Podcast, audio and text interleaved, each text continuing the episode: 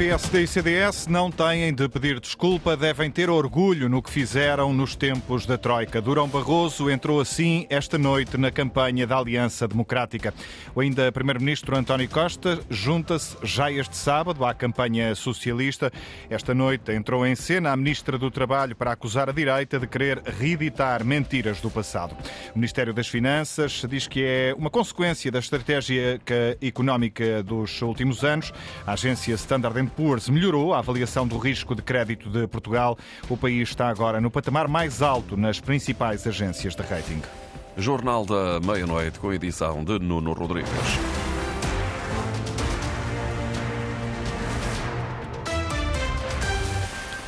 Durão Barroso entende que o PSD e o CDS não têm de pedir desculpa, mas ter orgulho no que fizeram no governo com sentido patriótico durante os tempos da Troika. O antigo primeiro-ministro, líder social-democrata e presidente da Comissão Europeia juntou-se esta noite à campanha da AD para lembrar que quem levou o país à bancarrota foi o PS e que não deve haver pedido de desculpa por parte de quem enfrentou o problema com coragem. Nós não temos de pedir desculpa por esse período.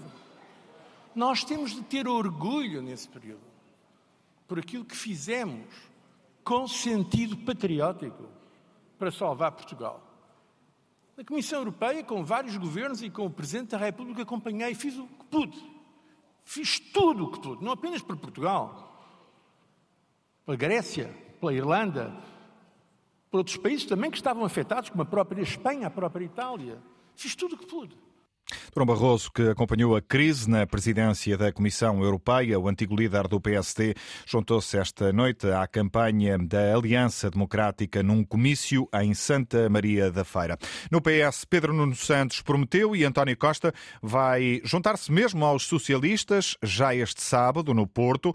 Antes do Primeiro-Ministro, a Ministra do Trabalho, Ana Mendes Godinho, apareceu já esta noite ao lado do novo líder do PS para acusar a direita, João Alexandre, de querer reeditar mentiras do passado. Ainda não tinha havido ministros do governo de António Costa a discursar na campanha oficial. Ana Mendes Godinho, ministra do Trabalho, subiu ao palco e obrigou a plateia a recuar ao passado. Lembramos exatamente do que disseram e juraram e do que afinal fizeram quanto aos pensionistas, quanto aos salários, quanto aos subsídios de férias, quanto aos feriados. Foi um filme de mentira e nós não queremos um remake. Nós sabemos, nós não nos esquecemos onde estavam no verão e no inverno passados. E de volta ao presente. A AD é a aliança dos cortes e das cortes. No PS também cortamos. Cortamos nos ciclos de pobreza. Nós sabemos o que cortar. Ana Mendes Godinho, também cabeça de lista pela Guarda, a dar voz às críticas. Para ver se a voz aguenta até o final da campanha. Que prosseguiram desde logo com um desafio lançado por Pedro Nuno Santos ao líder da AD, Luís Montenegro. E disse algo que é muito importante ser explicado que é de não estar ninguém no desemprego a ganhar mais que alguém que está empregado. Clarifique, porque pode estar em causa também um regresso ao tempo em que eles defendiam a revisão em baixa das prestações contributivas, onde estava também o subsídio de desemprego. Não queremos nem aceitamos voltar para trás. E de novo, as pensões. Nós, em pouco tempo, tivemos uma pandemia, uma guerra e uma inflação e nós nunca atingimos os reformados e os pensionistas. Com cerca de mil pessoas no espaço da Associação Comercial da Guarda, onde voltou Pedro Nuno Santos a afirmar também que a AD tem um discurso do passado e desfasado da realidade. Da Guarda, a comitiva do PS segue para Bragança e para o Porto, onde tem comício este sábado, com a presença do eh, ainda Primeiro-Ministro António Costa, que ao final da tarde deixou um apelo aos eleitores que ainda não decidiram em quem votar nas próximas legislativas. António Costa lembrou o elevado número de indecisos revelado pelas várias sondagens para sublinhar que o tempo é de decisões, porque está em causa uma escolha importante para o futuro do país. Na CDU, a campanha foi esta noite até Arraiolos, eh, onde chegou Oriana Barcelos ao som do canto alentejano.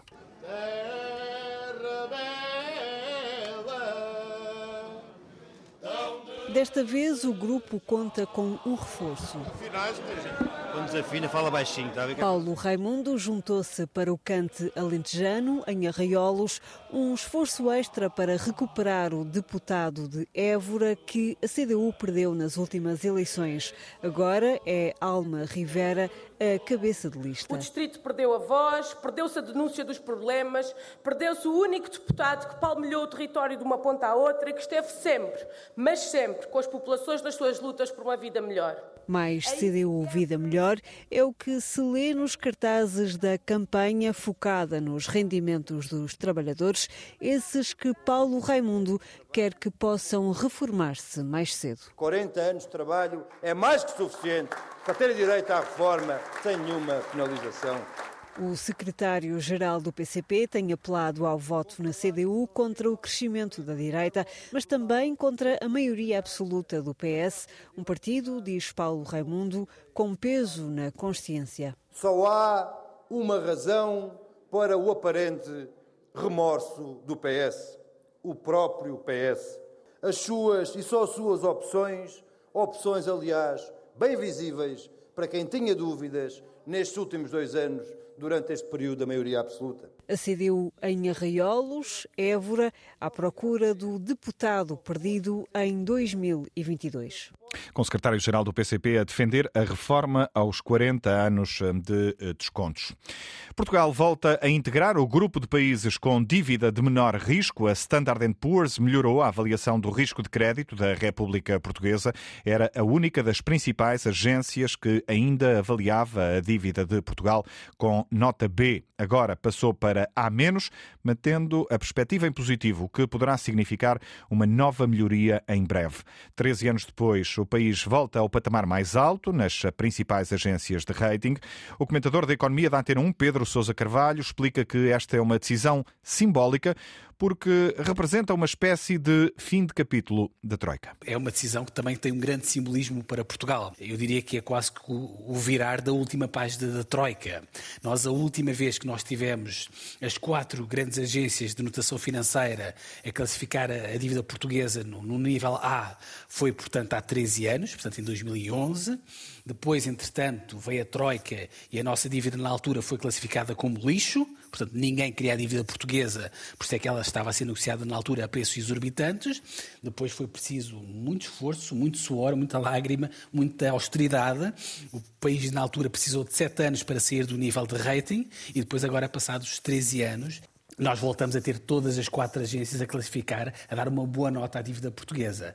A redução do endividamento do país eh, é apontada como a principal justificação para a subida de Portugal ao patamar mais alto, permitindo o financiamento do país com custos mais baixos.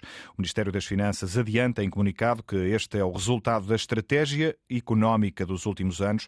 Nas redes sociais, eh, o Primeiro-Ministro considera que a subida do rating de Portugal traduz um sinal claro de confiança na economia do país.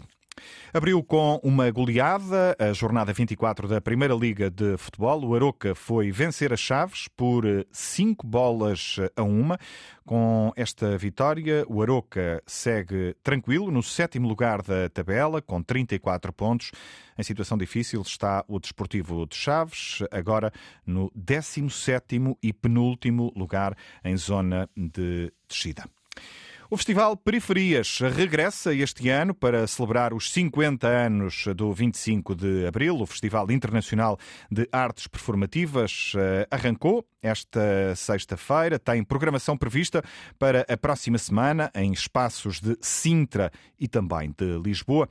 Este ano, o Festival Periferias, promovido pela Chão de Oliva, Centro de Difusão Cultural, tem como tema a geografia da resistência, a curadora Paula Pedregal explica porquê. Estando nós a celebrar 50 anos de liberdade, fazia-nos todo o sentido este tema. Uh, privilegia atos de resistência, aquilo que foi a resistência no, no nosso país e a resistência que ainda existe hoje em dia em todo o mundo, atos de resistência das várias pessoas que, que, lutam, não é? Como, por exemplo, a Palestina. Por isso trouxemos o Freedom Theatre para fazer um workshop cá. A Ahmed Tobassi veio diretamente do campo de Jenin eh, para Portugal para fazer este, este workshop.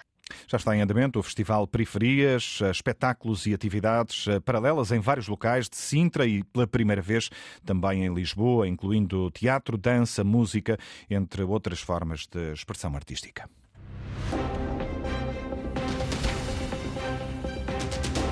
Está fechada esta edição com Nuno Rodrigues. Simultâneo Antena 1, Madeira e Açores, RDP Internacional. Informação em permanência em notícias.rtp.pt.